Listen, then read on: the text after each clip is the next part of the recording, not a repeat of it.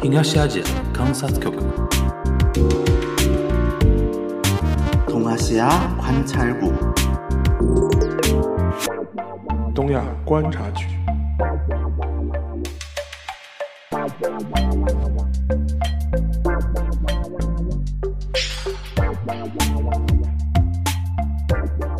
Hello，大家好，我是樊玉茹，大家好，我是安青。欢迎收听本周的东亚观察局啊。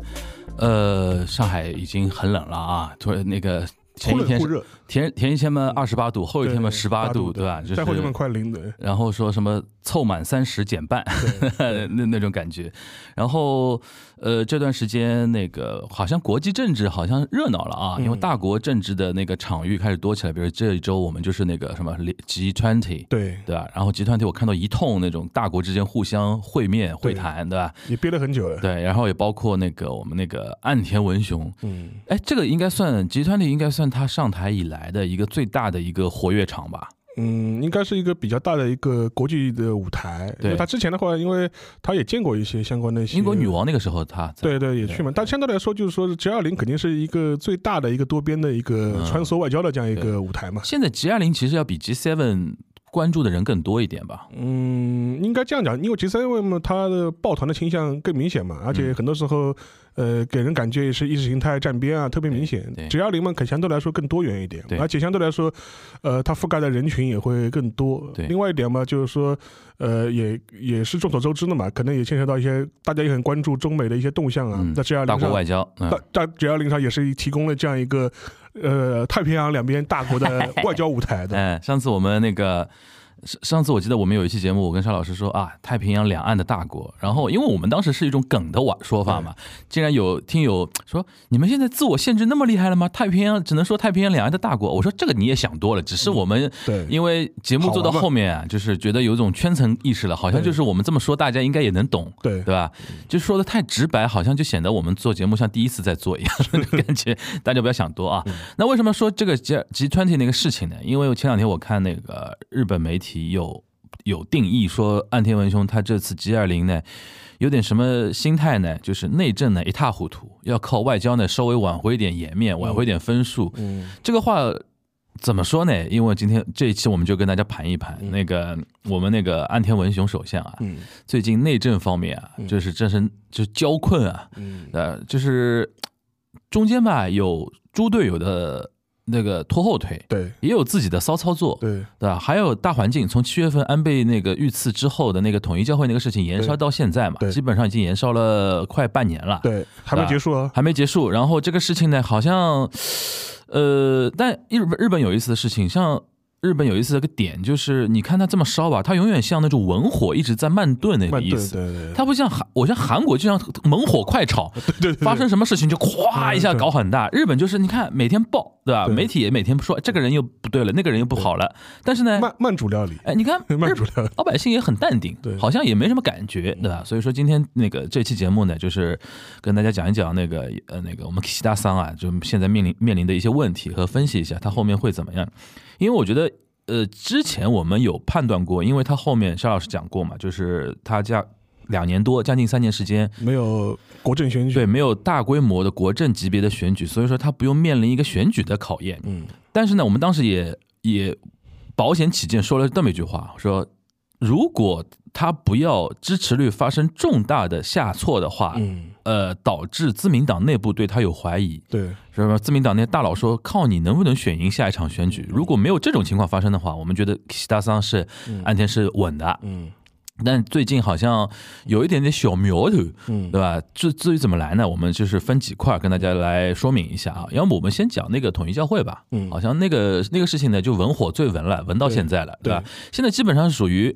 我现在看日推，或者说看日本媒体报道，基本上就三天两头，一个说啊某个重要的议员，或者说大臣，对或者说前大佬，对，呃，他被挖出来说历史上跟统一教会有这样或那样的一个牵连。上次我们记，我记得中间大概九十月份我们已经说过一次了，看下来就是自民党嗯，尤尤其以自民党为为甚，因为对它是长期的一个执政党嘛，经常要跟那种地方的那种怎么说呢，票仓啊、庄脚啊，庄脚啊，经常关系一定要搞得很好。所以说，基本上我看下来，自民党内部就红通县里没好人了。对，是现在是这种感觉吧基基本上所有派系好像都会或多或少有涉及，对的，或多或少有涉及。而且现在的话，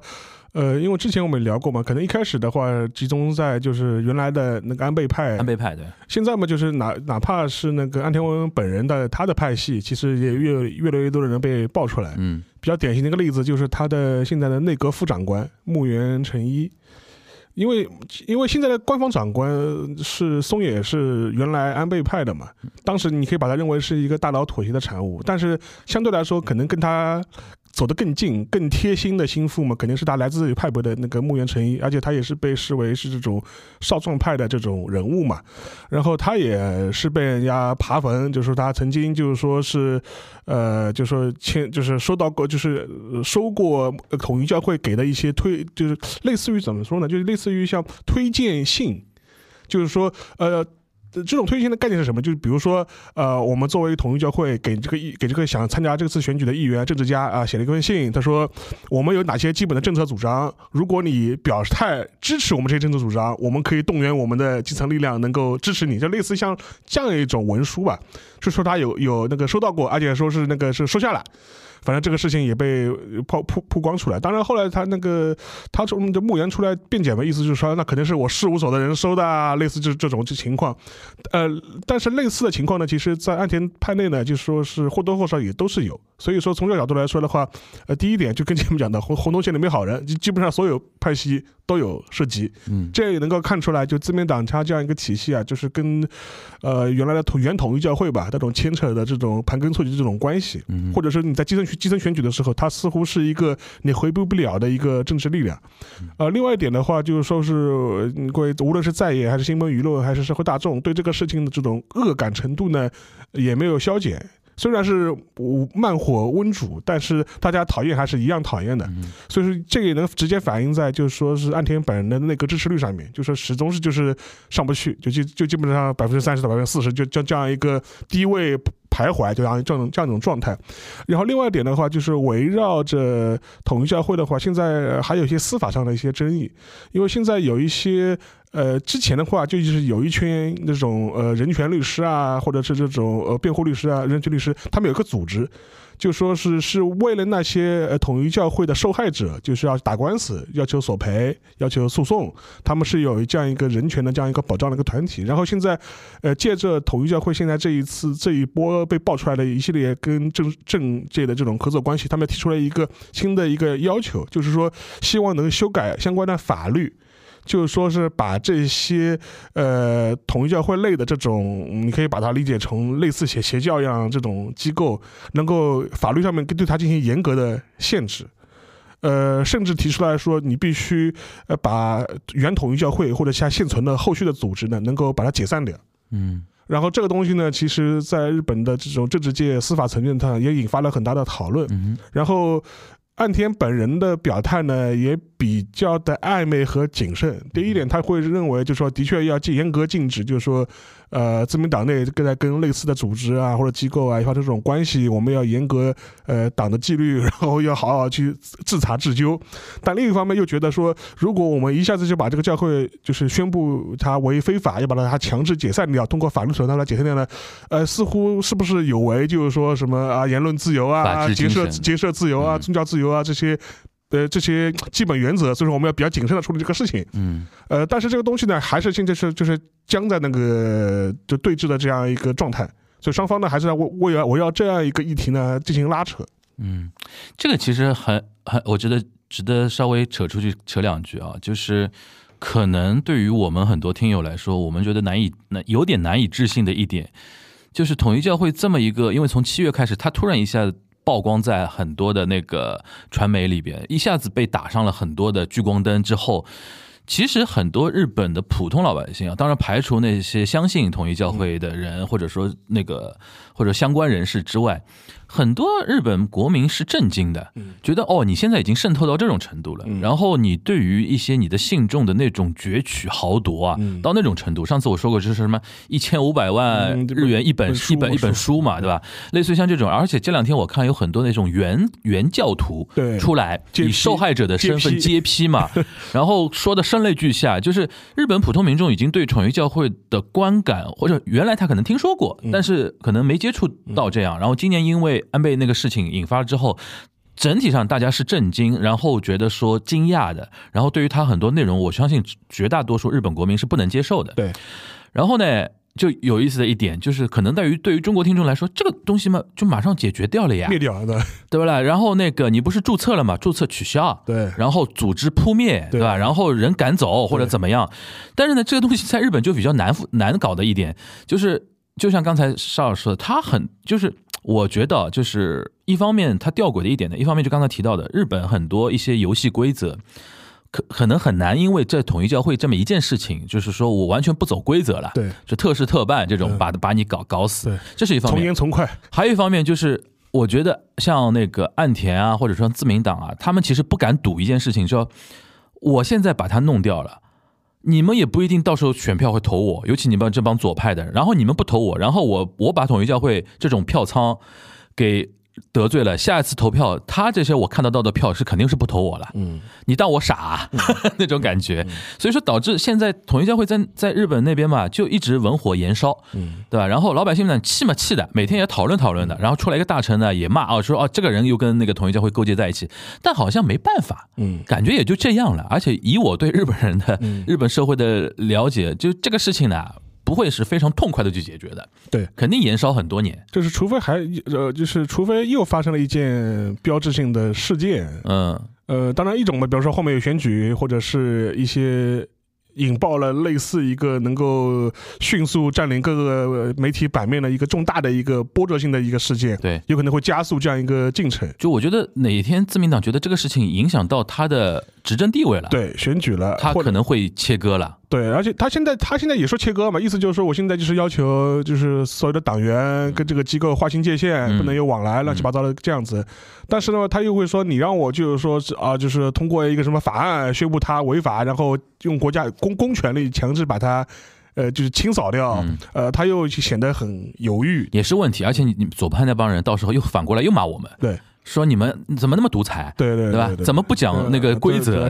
又又又这又这样了。就所以说，自民党我觉得现在也看透左派左派那帮人了。对，我怎么干你都是不对的。反正我现在躺倒，对你你骂好了，我反正虱子多了也不愁。对，身上那种感觉。对，对吧？所以说，我觉得这个倒是可以展开一下，因为我相信很多人真的很疑惑，这有什么好搞不定的？嗯，对吧？这种事情，呃，但是我觉得在日本这个社会，真的还是真真啊，真的是很难搞定这个事情。当然了，就是这个事情就是文火慢煮嘛，这影响还是有的。所以说。呃，从去啊，不是从，就是从今年的夏天开始，就是有一些岸田的内阁里面的一些大臣也被说啊，跟那个统一教会有各种的关系啊。对，有的嘛，相对来说还说的比较清楚一点，就是那有那个辩解的空间。嗯，就跟我前面讲墓园这样的，他意思就是说啊，这类似的这种推荐状不是我本人收的，是我事务所收的，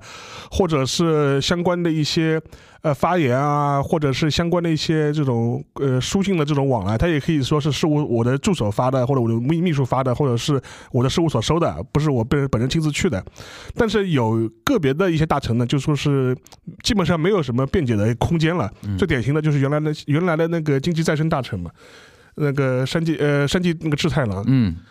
呃，他就是本人亲自去过那个统一统一教会的活动，在仪式上面致辞，留下留下很多资料，致辞发言的录像都都都在的，文字稿啊、录像啊什么这个这个你就没法就说是辩解了嘛。对的对的。然后他实际上从夏天夏天开始就一直在被媒体和呃在野党攻击，嗯，就要求他下台，负责下台，嗯，呃，其实也是拖了很长时间，拖了拖了两三个月的时间，也是在那个呃十月份。的时候，终于就说是 迫于压力吧，然后就宣布辞职了。而且好像我记得有一点，就是好像他前脚刚辞掉大臣，后脚又在自民党内部做了一个什么担当的一个什么事情。对的，就是把他等于等于是从从政府去了党嘛，给给给他给党职，就是那个旋转门，旋转门又转到那个党内做一个管理的。呃。这一点的话，就是说我也是觉得可能是自民党党人或者岸田本人他处理上面就是说不太明智的地方。就是说，你这个干部的话，就是说他可能会觉得，就是说自民党内可能有种有，这是党自民党党内啊，可能有一种心态，就觉得他就是一个背锅的，就是属于这种我们自民党内就比他更过分的人多的是，对吧？要跟安抚一下，跟自民党内就是说是就是跟自民党内跟那个那个统一教会关系密切的多的是了，嗯他这他算他根本不算什么的，他用他其实就是我们上海人叫底刀的，啊，底刀的对。嗯他只不过就是背了个锅，对吧？所以说呢，我们要安抚一下，嗯所以说让他去那个自民党党内给他一个职位，然后让。但观感不太好，就但这个呢，其实按照我们说法，就是说你稍微等一等呢，对吃相有点难看了，对吧？嗯你过什么过一个季度，过三四个月，你再把它，然后悄无声息的任命他这样一个职务，而且他任命的那个职务不重要呀。对不重要。什么 corona 那个对策就是那个新冠对策那个担当的一个什么部长啊，部长对还是什么这种，你暗戳戳的任命一下就可以了，而且这个没有实权的嘛。对的，就所以说啊，因为因为是他他是一个党内的这种安慰性的一样嗯一个，就发了一个苹果嘛。嗯那你这意思是说，你苹果嘛稍微晚点发呀，就就就就说这个人根本刚刚下来，你就给他这样一个位嗯置。所以说这个呢，其实某种程度上来说，也可以对应岸田他的其他的一些操作，就比如说让他儿子当那个嗯哦，那个事情自己的吃相更难看。政治秘书嘛，嗯。政治秘书嘛，这个事情就是说我我之前也写过一些文章，就说是评论这个事情，当时就觉得是一个非常 K Y 的这样一个举动嘛。我记得我们其实聊过政治秘书这个话题对的是的。今今天其实很多话题是可以 call back 的，call back 的，对。对。吧？因为当时就觉得，呃，其实就说，呃，其实整个一个啊，通货膨胀、经济不景气，相对来说，年轻人的就业啊压力也都比较大。嗯然后你这个时候呢，让你自己儿子提拔上来去当这个位置，而且很多人比如把啊，你当这样一个私人秘书，大概能能够领多少钱？嗯，呃，这种事情呢，就是说，这观感非常不好。嗯你说你你能能你能做吗？可以做的，是法律上没有说不能你做，法规上可以做，而而且我们客观讲但感觉非常不啊，好。对，那个岸田他是三个儿子，三个儿子，他现在这次是任命他老大嘛，张楠，老大。就是，其实上次我们聊政治秘书的时候，他就是冲着以后这个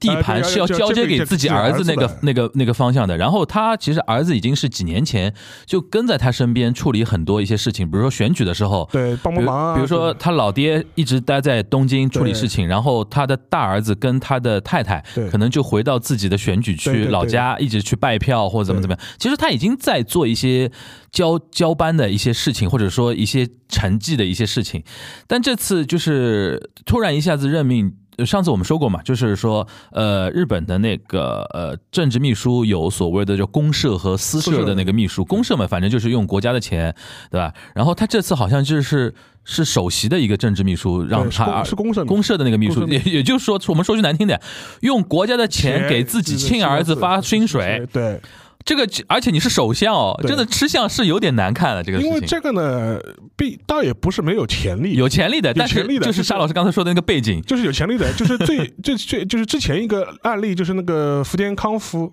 福田康夫他是福田赳夫的那个呃啊，不是，就是他给他的儿子叫福田邦夫。福田邦夫的，嗯给他福，就是当时他是福，就福福田康夫当首相的时候，让他的儿子，就是说是福田邦夫嗯当他的自己的政治秘书。你说最近的对吧？最近的，嗯就是首席的政治秘书。然后福田康夫本人他也是他他的老爹福田赳夫当时的那个那个那个秘书嘛。呃，，但是我印象中他不，后来我查了一下，他嗯。不是那个不是公社的不是公啊社的那个，是私社的私社还好反正反正自己家自己的钱自己钱嘛，就说是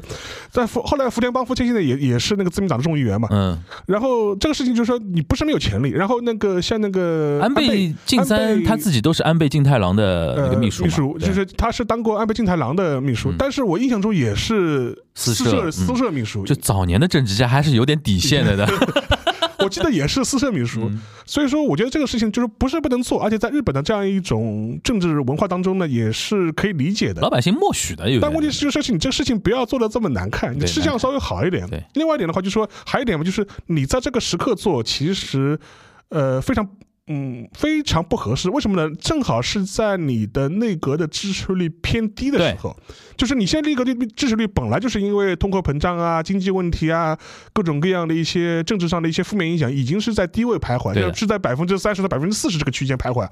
你这个时候做的事情什么意思呢？这不是不是不是找人骂吗？我就看不太懂。就看不太懂，就是非常嗯 KY 嘛，就是说嗯如果你的支持率非常高，嗯然后百分之五十以上，百分之六十，那你做了你就做了的。我在想，他是不是有一种心态叫利空出尽？我索性想做的都先做完我。觉得还真不是，嗯我觉得他可能就是有一种呃脱离群众，或者是就是 KY。我甚至觉得他有点摆烂。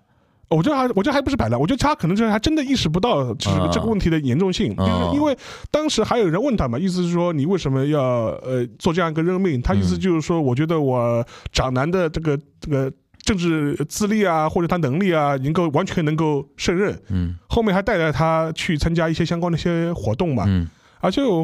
非常好玩，就是说他日本这种周刊八卦记者当时还。做了一些小的一些挖坟的事情，就是挖他长男的那个 Facebook 脸书，哇塞！然后就是他当之前的那时候，那个 Facebook 的脸书就是一个画风是怎么样的？画风就是一个胡子刮的也不是很清楚，然后就是有一就是似乎染了点黄毛的这样一个形象。这当然就是也没有很夸张了，但是就是有点卡赖，卡赖就是就是，然后后面呢就是一副啊，就是西装一穿对吧？头一梳就是一副然后上进青年的这种样子，就是他两个画风还是。差的蛮蛮远的，然后他儿子是读清印的嘛，啊，是清印毕业的，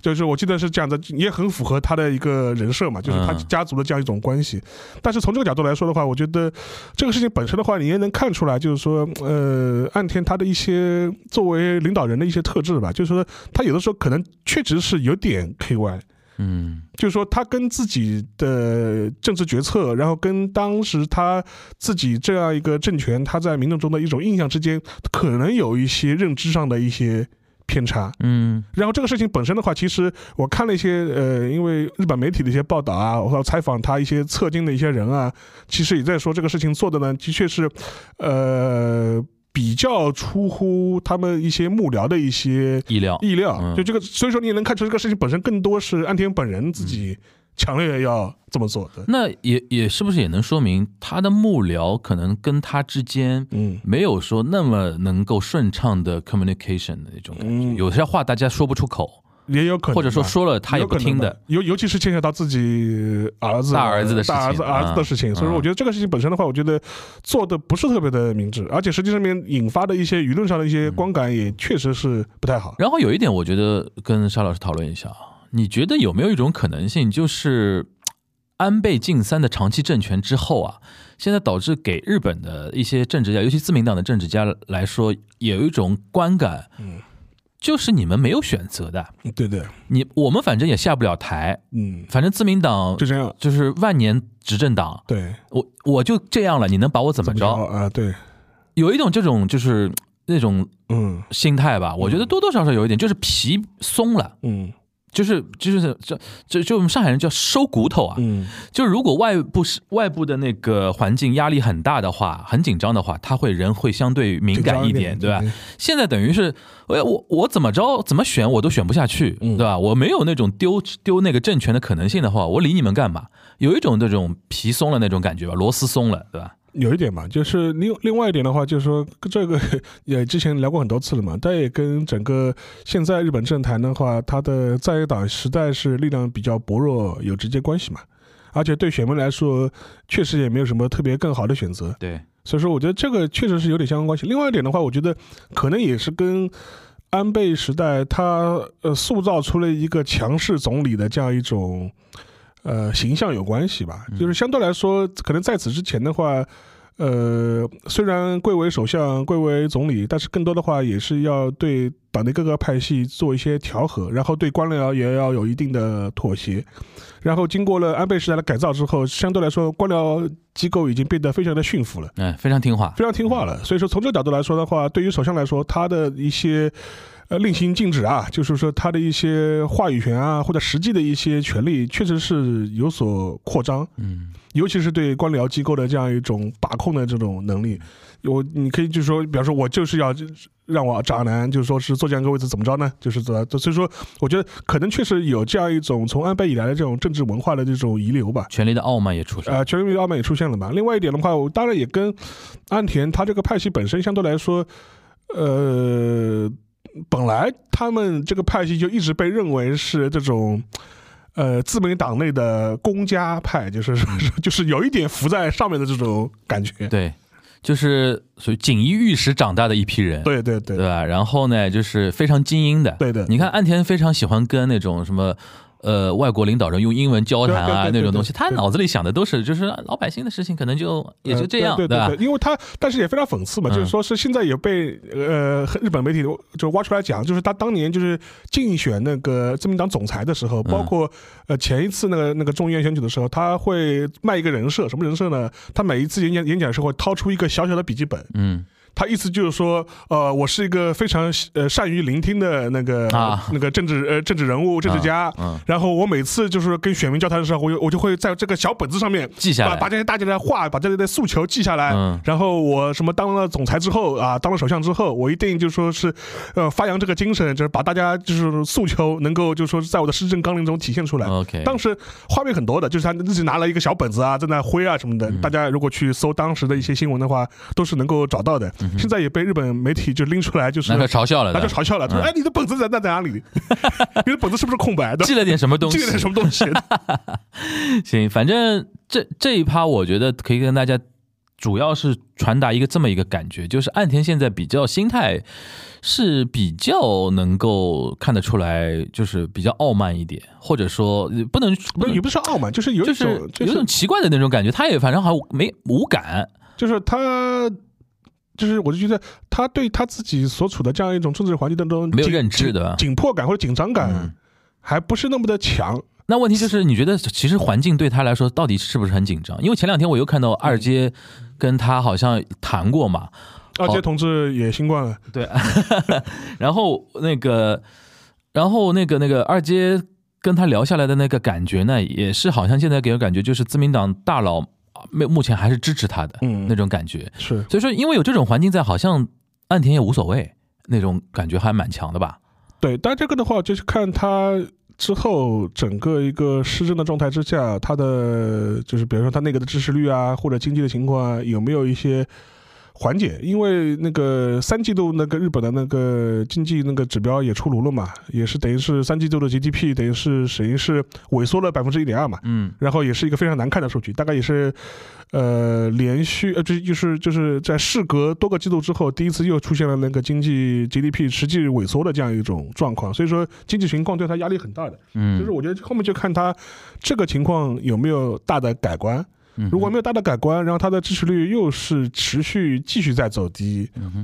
尽管没有那个国政选举的压力，但我觉得也不排除自民党党内会有人跳出来，或质疑你继续执政合法性的这种问题。因为大家有，大家可以建立一个意识啊，什么意识呢？就是说，安倍的长期执政，在战后的日本政治史，包括自民党本身的历史来说，是一个异类。他是个异类，对，他是个异类，就大大家不要觉得好像当个日本首相就就是能够做很长时间的，就是说他是个异类。日本首相可不是德国首他相，会对对，他是个异异类，所以说从这个角度来说的话，就说是，呃，自民党党内其实传统上面他会有一种心态，就会觉得这个首相轮流做嘛，就今天到我家嘛，就是这是一个，这是这是一个大家要就分配的事情，不是你说你一个人可以独揽的事情。就是安倍是一个异类，从这个角度来说，即便你选前眼前没有两三年没有重大的国政选举，但是如果你的名望特别特别低，然后呃民生的反弹特别特别大，也不排除党内会有人跳出质疑你继续执政的合法性嘛，就是我们要不要换人做做啊，怎么怎么怎么的，是完全有这种可能性的。所以说，从所以说从这个角度来说的话，我我觉得呃还是可以观察，而且最近的话，它的内政的一些问题其实没有得到。呃，怎么说呢？没有得到好转，而且有进一步恶化的这种可能性。那个最近一个例子就是他参加那个 G 二零之前，又出现了一个横生意外，嗯。他的出发的行程是推迟了大概十个小时，嗯。这导致他是要，我记得他是这是当天的从东京的凌晨出发的，然后飞往那个东南亚的，是为什么推迟呢？后援又起火了，后援又起火了，就是他就是他的法务大臣 嗯。叶梨康弘，就是叶子的叶，梨花的梨，康弘，嗯叶雷康弘，他是是他的法务大臣，然后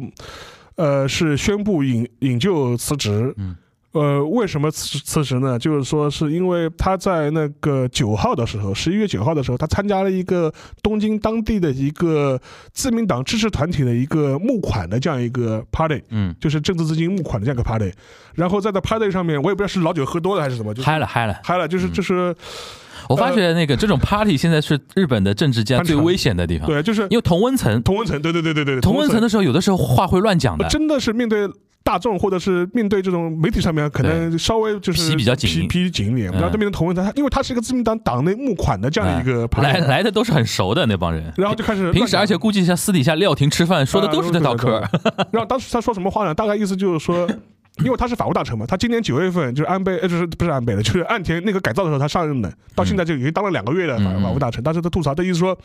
法务大臣这个位置呢不是什么好位置，嗯为什么呢？就是说法务大臣平时根本上不了新闻的，成为不了新闻热点的，嗯只有签署死亡证明的死亡那个命命令书的时候呢，死刑命令书的时候呢，才能上新闻。这个呢是我们上次提到的，我们上提过了，我们聊死刑犯的时候提到过，对的，因为日本的死刑执行需要法务大臣签字的嘛，对的。所以说只有签签死刑书的时候能够上新闻。因为我们上次提到，就是你他一签，然后执行了之后，第二天媒体会报，昨天法务大臣某某某，然后签合签了几个死刑犯，然后执行了。对，这一天呢，他是会，尤其像前几年，嗯，就是说政权相相对争夺非常厉害的时候，法务大臣签死刑犯这个话题是能成为左右讨论的一个高潮的，对的。对吧？所以说这个就只有这时候能够那个上新闻。嗯然后平时呢，就是说是就是就是在媒体上面是被被冷冷冷，就是非遭冷遇的这样一个大臣职位。嗯然后呢，也不利于筹款，就嗯基本上我们像这个要为竞选资金要筹钱啊什么的，嗯是拿拉不到钱的。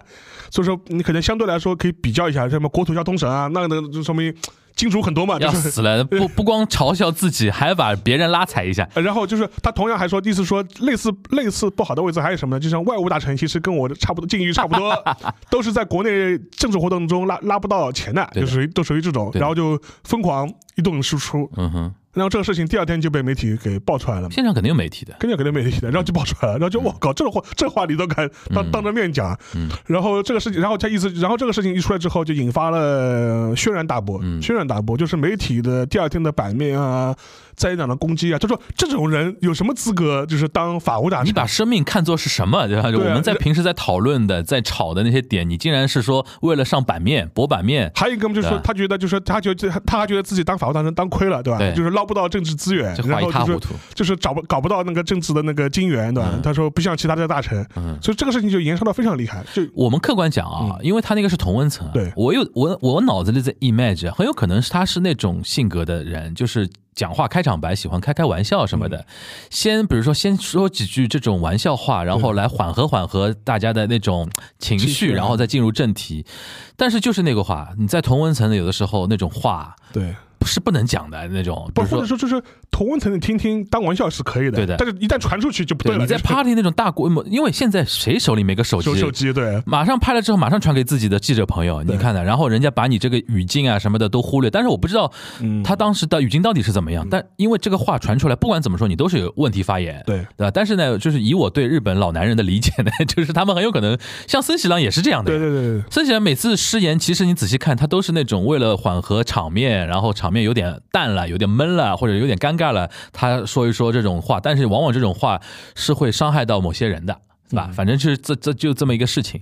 然后就这个事情延烧之后，就导致了呃，你的意思就是岸田必须要紧急处理因为即便是要晚去 G20，也要把他这个事情处理掉。而这个事情处理的非常的快。嗯我然后我先读一段就是他的原话嘛，免得就是说是就是我们断章取义了嘛。就是就是他大概翻译下来的原话就是说，他说大就是就是就是法务大臣呢，基本上就是一个在早上给死刑执行盖章的这样一个职位。嗯然后白白天的新闻呢，也白就能够上头条的时候呢，也只有在这种时候才能上头条。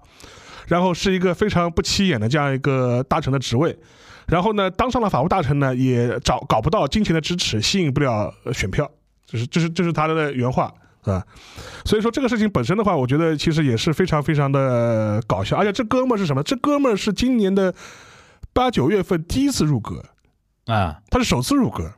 然后就大家也可以 call back 一下我们之前聊的一些，就是大臣任命的这些话题啊，其实也就是一个呃各个派系分果果的这样一啊个事情。就轮到他了。轮到他了，嗯。所以说，但是他这样一种发言本身的话，我觉得就引发的舆论上的纷争特别大，而且因为他基本上他是九号发言，十号上媒体，然后的话是当天的话就就成为在野党集火攻击的这样一个焦点，在野党如获至宝，如获至宝。嗯。而且不光是在野党，嗯。呃，公民党也对此发表了谴责的呃 声明，大概意思就是说，呃，就是作为法务大臣，就发表这样轻率的言论，不谨慎，极为不合适，嗯。是吧？要就就说，然后这哥们儿一开始的时候呢，还想辩驳一下，挣扎一下，大概意思就是说是啊。断章取义，对吧？就是嗯这这这这么这么讲。后来这个事情，后来引进这个事情，就是已经有点兜不住了。尤其是国民党也开枪嗯骂了，因为国民党是等于是执政党他是你的，他是自民党的执政盟友嘛。对，然后这所以说这个事情就是成为了这种 呃公敌式的这种言论。后来很快就基本上是十呃十号还是十一号的时候，当时那个先是松野博呃松野博一作为官方长官，先是约谈他，嗯就是给予警告嘛，其实我觉得约谈都不是约谈了，就就是直接跟你说你就可以可以就给予。警告。当时还想挣扎了一下，嗯意思就是说，呃，然后后来的话，在十二号的时候，就基本上就是说是开始就是说是觉得他肯定是留不住了，这个位置上肯定是要让他滚蛋了。嗯然后所以说，为了因为处处理内阁大臣辞职啊，或者是这种滚蛋的这种事情呢，需要一些隔议程序上的隔议程序。所以说，为了开这个隔议会议的话，就是等于是拖慢了，直接影响了岸田本人出访那个 G 二零的 G- 二零的嗯时时间。所以说但我觉得基本上是这样这样一个过程，我觉得短短三四天吧，就基本上是这样。我觉得对于那个岸田来讲，我我也能理解他，就是如果这个事情啊，他在 G 二零期间继续延烧啊，回来可能局面更更更麻烦这。这这烧一个烧一个礼拜索，性快刀斩乱麻，对就是把你给卸了就完了。这因为这事不复杂嘛，对对吧？就无外乎就是大家讨论了两三天，对。然后我适适当的那个止血就可以了，止损就可以了，这个事情。而且这个事情呢，就又牵扯到我们之前聊的一个话题，因为前面讲过嘛，就围绕那个原统一教会要一些司法的一些。呃呃，问题要讨论嘛？要比方说要通过一些相关的一些法案的修订啊，对这类的机构啊、组织啊，是不是要以更严格的规制啊？这个讨论呢，其实上在法务省是要发挥很大作用的。嗯就法务大臣实际上呃是法务省吧，或者是是是一个很关键的这样一个位置对。所以说马上就跟你说，哎，你这种人怎么能够参与这么重大问题的讨论，对吧？对对，对所以说这个事情本身的话，就引就引发了，就是又跟一些其他的一些政治的负面新闻又有扯在一起了。对对对，所以说整体感觉都是螺丝松了。而且哦，我再提一句啊，嗯这位也是岸田派啊，对只是这是他自己人，不是不是其他派系的人。他反反复出现都是自己岸田派捧不起来的人嗯人那种感觉特别多嘛。对，那现在基本上我印象中好像他现在二三十左右吧，就支持率呃呃，三十三十三十五，就是三十三十五，OK，算一个低位，但是也不至于是说呃特别特别难看。呃，但也不是很好看了。对，跟他刚刚是上来的时候是没法比的其是你要这样想，就是说我们之前也比较过嘛，就是呃，菅义伟末期的时候，大概支持率不到百分之三十嘛。嗯然后我我之前也看统计过，就是说呃，就是同样的支持率从滑落到百分之三十到三十五这样一个区间的话，岸田算是比较快的，啊。岸田算是比较快的。就是他其实这次的契机主要是因为那个统一教会跟那个国葬啊，还有经济然后经济的那个事情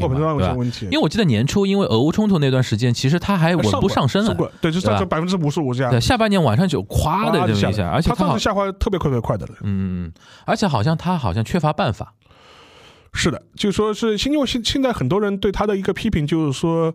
呃，看不到一些实际的一些措施，呃，比如说通面对通货膨胀问题，就比如说，当然了。日本银行有它自己的独立性，但是很多人也会也会抱怨嘛啊，那个这这日元一直在贬值的啊，就是然然后嘛什么日银嘛又又又一副摆烂的摆烂的这种状态，嗯也不要摆烂吧，就是就是说反正我就不会采取改变我的政策的。然后你的财务省啊、金融厅啊，你也好像也没什么特别的一些对策，只不过就是说在汇率扛不住的时候出来救一救，或者是挺一挺，就无非是这样子，就看不到你有什么一些呃根本性的这种政策。嗯。然后在民生方方面也是，所以说给总体来说给人的感觉就是说，觉得你的施政的政策呃不够果决，嗯然后面临现在日本的一些经济上的问题呢，你又没有一些出台一些让人有获得感的这种政策嗯啊，就是或者你比方说啊，我我每家每户发多少钱对吧？就提了半天，你感觉你这个也是雷雷声大雨点小嘛，嗯所以说相对来说给普通民众的感觉就觉得，哎，你的很多政策的就。呃，不够果决，然后呢，政策的力度又不是很大，又面啊，然后同时又面临一个这么复杂、危险的这样一个时间点，你看不到一个非常果决的政策呃施展的这样一种呃气魄，所以说这也直接影响了很多人对他的一些观感嘛，就觉得你这个、你这个当总裁就是一个温头水总理，嗯嗯。没有一个很鲜明的政策的导向的。然后因为那个我们这期节目上线的时候已经到了十一月的中下旬了嘛，嗯然后我们跟岸田算算命，二零二三的应该能坚持到二零二三。我现在就觉得说，我们刚才算算命吧，你觉得就是二零二三它能稳吗？我觉得就是看几个大的情况了，嗯因为这看，呃，一个嘛就是看日本的经济情况，在年底的时候会不会有大的一个好转吧？嗯，日本经济情况现在有个问题，就是很多事情呢，它也解决不了。是的，你比如说美国加息那个事情，对对对那天美国 CPI 报出来比预期要好，你看全球涨。就是美国人现在只要那个怎么说，通胀或者加息这个事情稍微放一放缓，就是用高磊的话说，你薅羊毛的速度稍微慢一点的话，全球还能转有个喘息。尤其像什么日元汇率啊、日本的经济增长、日本的贸易出口啊什么的，现在跟美国的这个也是完全绑定了。对，所以说另外一点的话，就是说它现在可能还有一个比较大的一个未爆弹吧，或者是有可能会引发一些日本美舆论的一些反弹的，或者是民民众的一些反弹，因为他现在讨论什么问题呢？这就讨论增税的问题。啊而且他那个增税的目的是什么呢？是为了要增强自己的防卫力量。啊，我们国防国防预算要往上调，嗯啊，周边环境非常恶劣，打我们打引号的，这他这是他们的话。然后嗯所以说我们要呃开辟新的永续的税源，因为嗯比如说我们临时追加这种临时预算给那个。呃，自卫队啊，或者是提高这种防卫的预算啊，这是临时性的嘛。在加上自民党党内现在在讨论说，我们要开辟开辟一个永久性的呃是这个增额。那永久性增额那怎么办呢？那那你就那个征那个征税了。嗯他现在已经开了几次所谓的专家会议，嗯因为日本基本上是个模式嘛，出台什么政策就要先开所谓的有识者会议、专家会议。然后专家会议说，啊，我们同意那个，我们觉得增这个增税是有道理的。然后这个事情如果就是说是进入实际的政策推动层面的话，有可能会引发比较大的反弹。那问题是你从哪里征呢？消费税嘛，又是消费税呃，呃现在有人是说是向所得税征。哦，就是向富人阶层，所得税对啊向所向向所得税征，因为你所得税嘛，肯定是越高的人可能越对向所得税征嗯，但是具体的方案现在还没有定论了。但是现在就是有这样一个政策讨论的趋向。但是即便是呃安田自己的内阁里面。就是比如说，这个呃相关的一些呃阁僚之间意见也不是很统一，嗯。有的比如说做那个经济再生呐、或者是相关的这种金融呃就是经济领域的一些阁僚，就持比较谨慎的这种态度。他就嗯。尤其是在这样一个通货膨胀高企，然后国国际的经济局势不是很明朗的情况之下，日元还在持续的贬值，你现在又要开始就老百姓税，老百姓本来已经观感很不好了，或者说对未来的景气预判很差了，然后你再增税，他们更不敢花钱了。而且你这种增税的方向，它还不是像三幺幺之后说是啊，因为地震了，说我们要赈灾这种征税，它这有共那个是有共识的嘛？它那个有共识，它这个还是一个呃很危险啊，所以说我们要都买大，像像美国都买都买飞机，都买大炮，都买军舰，对吧？对这种增税呢，其实说实话，就是说有的民众会觉得你这种嗯，就你这种目的感觉不是很，就是很实在，有的人听不进去。听不进去，嗯就不是很就不是很实在。哦，怪不你这么一说，怪不得这两天我看麻生太郎跟岸田文雄在有些场合开又开始鼓吹那个中国威胁论啊，或者怎么样啊。然后就是因为当然也有一些实际的一些背景吧，是因为背景嘛，就比如说啊，就是那个呃什么朝鲜导弹什么飞过日本啦，这种类似这种事情也有。这段时间飞了两次啊，，对对对，对所以说所以这个嘛也是被他们拿来作为一种理由嘛。嗯但这个事情本身，我觉得在日本国内还是会引发一些相关的那个争论的，嗯，尤其如果在明年呃一季度啊，就是说它经济情况还不是那么有。嗯，好的一些复苏的这种迹象，而且因为三季度的那个指标还是比较难看的嘛，嗯。因为 GDP 等于是萎缩了嘛，嗯。负增长了嘛，对，所以说如果是如果这个情况持续下去的话，我觉得有可能会引发新一轮的争议。我觉得这样的话，日本人还不如早点期盼我就是跟那个中国游客早点来了，嗯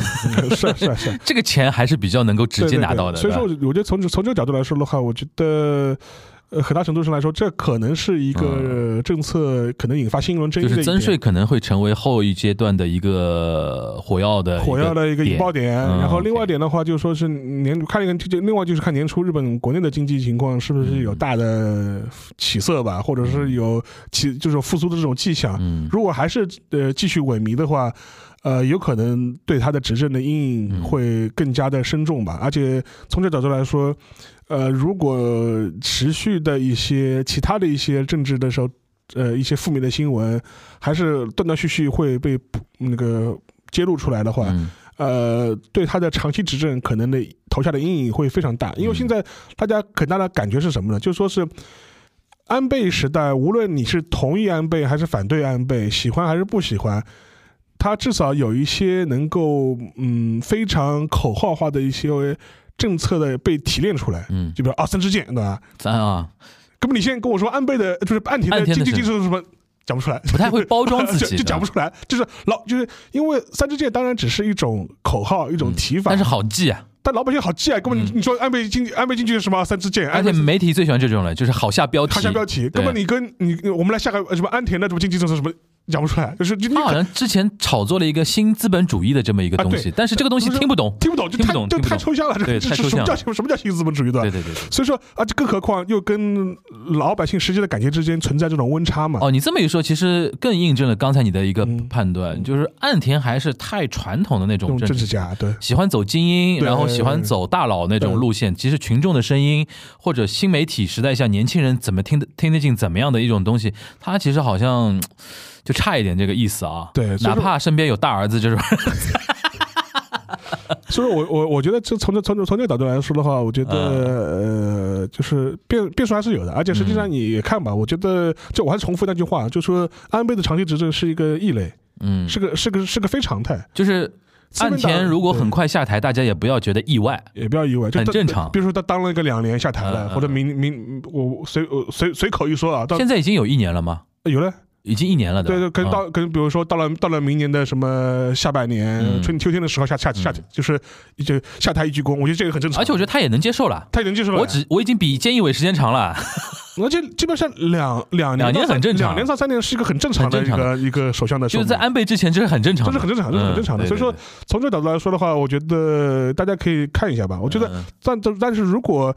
就是明年上半年第一季度开春，日本经济还是没有太大起色，嗯呃，指标还是比较难看，那他那我觉得它长期正确的可能性就越来越低了，就越来越低了。然后最后我们问个小小小小聊个小的话题啊，你觉得沙老师，二零二三年我们有机会去日本玩吗？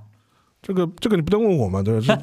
这 这话题你问我来补充一个呃背景资料啊背景，资料，你要去呃，不是那个加鲁啊，加鲁已经开始增设航班了。啊，是的，是的，是啊，然后增设航班了，然后呢，五年签、三年签开放了，然后我有那个做签证的同学已经跟我说了，他说最近这段时间已经有陆续办出来了。不是你办出来没用呀？啊，不是就是他发你五年签、三年签，嗯。发你签证没有用呀，嗯。根本我们你你出不去啊，是我们我们出不去啊，不现在就是说不是他不是他不让你来啊，现在如果旅游签证办下来呢，你要出去呢，应该应该是 OK 了吧？不肯定不 OK 的呀，非必要呀，还是非必要呀，哦，还是非必要，还是会劝返的，对吧还是会劝返的呀 OK 这跟他发发你签证没关系。？OK，因为我看到那个说什么不是境外入呃那个回来，嗯再次回来又变成七加三，变成什么呃十加三变成七加三嘛，嘛对吧？然后五加三吧，呃五加三，哦，嗯哦对对，这七加三变成五加三，对对，因为当时杨一的时候就七加三嘛，对，杨一从那个那个美国回来的时候是七加三嘛，对，现在好像打了点小折扣嘛，对吧？但杨一可不止七加三啊，他那个那个我在我在锦湖端里边跟跟会跟大家解释的，因为我已经跟杨一录好了，对，就是我的意思就是说，你觉得二三年会不会进一步的，比如说再往下打折扣？如果情况好转的话，呃，这个是不不敢妄议的，因为就是我们妄议妄议，日本是可以的，呃，就是那我就妄议日本吧，就是如果如果就是我觉得嗯就是日本现在其他现在已经取消了一切的入境限制。就日韩之间现在已经很正常的了，就是我的朋友里面也有，嗯。就说他是中国籍，嗯。他拿着，因为他以前就办了日本的三年签还是五年签，嗯。就是都是多次往返的这种签证，然后现在等于是又重，因为当时不是暂停了嘛，对。然后现在等于是又可以重新启用了，对，然后他拿着以前的多次往返签证跟从第三国去日本是啊正可以正常